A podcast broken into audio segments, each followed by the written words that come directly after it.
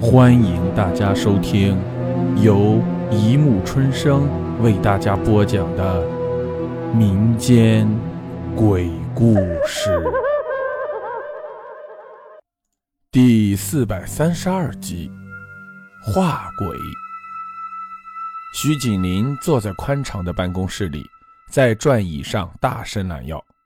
这时，他的眼睛落在了办公桌上摆着的一尊小型自由女神像上。其实那是一个打火机，是公司下属共同送给他的生日礼物。虽然几年前徐锦林因为心脏病的缘故已经遵医嘱戒烟了，可为了照顾下属的一番心意，还一直把这个打火机放在办公桌上。近来，徐锦林老是觉得自己腰酸背痛、手脚无力。他百无聊赖地摆弄着那个打火机，不知怎么的，久违的烟瘾突然又上来了。徐锦林这样不是没有原因的，他今年已经快六十岁了，却娶了一个三十不到的娇妻，大家都在背后里笑话他老牛啃嫩草。对于这些话，徐锦林不是不知道，不过他一向懒得理会。作为一家资产雄厚的建筑公司老板，生意场上得罪的人也不少了。身后必然会有一帮子嫉妒的家伙嚼舌头根子，对此徐锦林早就习惯了。今天徐锦林的精神不是很好，他吩咐自己的秘书一些业务上的事后，就径直离开了公司，回家去了。徐锦林的家住在郊外的别墅区，是一处中国古典庭院式的大宅子。徐锦林的妻子叫张佩云，结婚前是徐锦林的秘书。她有着成熟高挑的身材和清纯可人的外表，不时还会像小女生那样撅起嘴唇，做出一副可爱的模样，正是徐锦林喜欢的类型。见到自己的老公皱着眉头走进屋来，张佩云担忧地说：“怎么了？看上去愁眉苦脸的，是不是生意上有什么难事？”徐锦林摇摇头说：“哎，没什么，只是这几天精神不太好，可能是休息的不够吧。”张佩云如一只温顺的小猫一般靠在徐锦林身上，说：“我表姐的儿子最近到咱们市来了，现在也没什么着落，我想先让他在我们这里住几天，好吧？”徐锦林愣了一下，说：“表姐，我怎么从来没有听说过你有表姐？”张佩云撒娇地说：“哎呀，很久没来往了，所以从来没和你提过。不过我表姐小时候很照顾我。”现在他的儿子来这里，我们总不能不照顾一下吧？好吧。徐锦林点点头，忽然又想起了什么似的，说：“哦，对了，你表姐的儿子多大？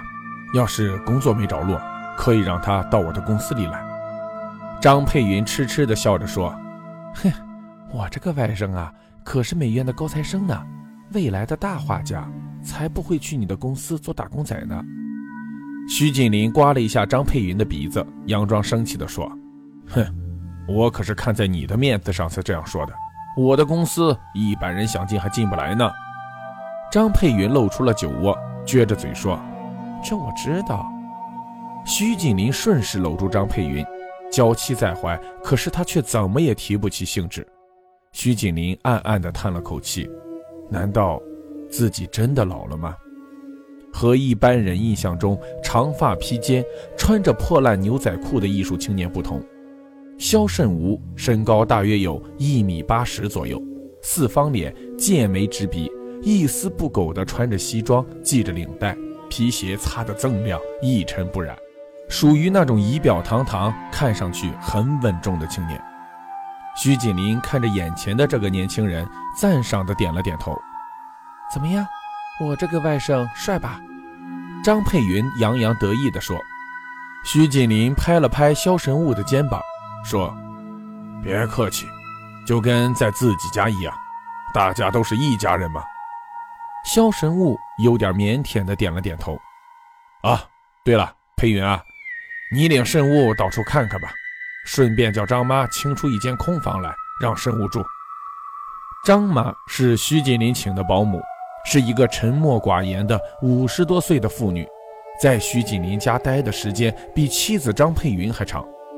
看着自己年轻的妻子陪着英俊的外甥走了出去，徐锦林的心里突然咯噔了一下，他觉得有些不放心。那个叫肖申悟的青年，管比自己大不了几岁的佩云叫小姨，这让徐锦林听着挺别扭的。看来最近自己一定是太累了，所以对自己才没有信心，也因此才会这样胡思乱想。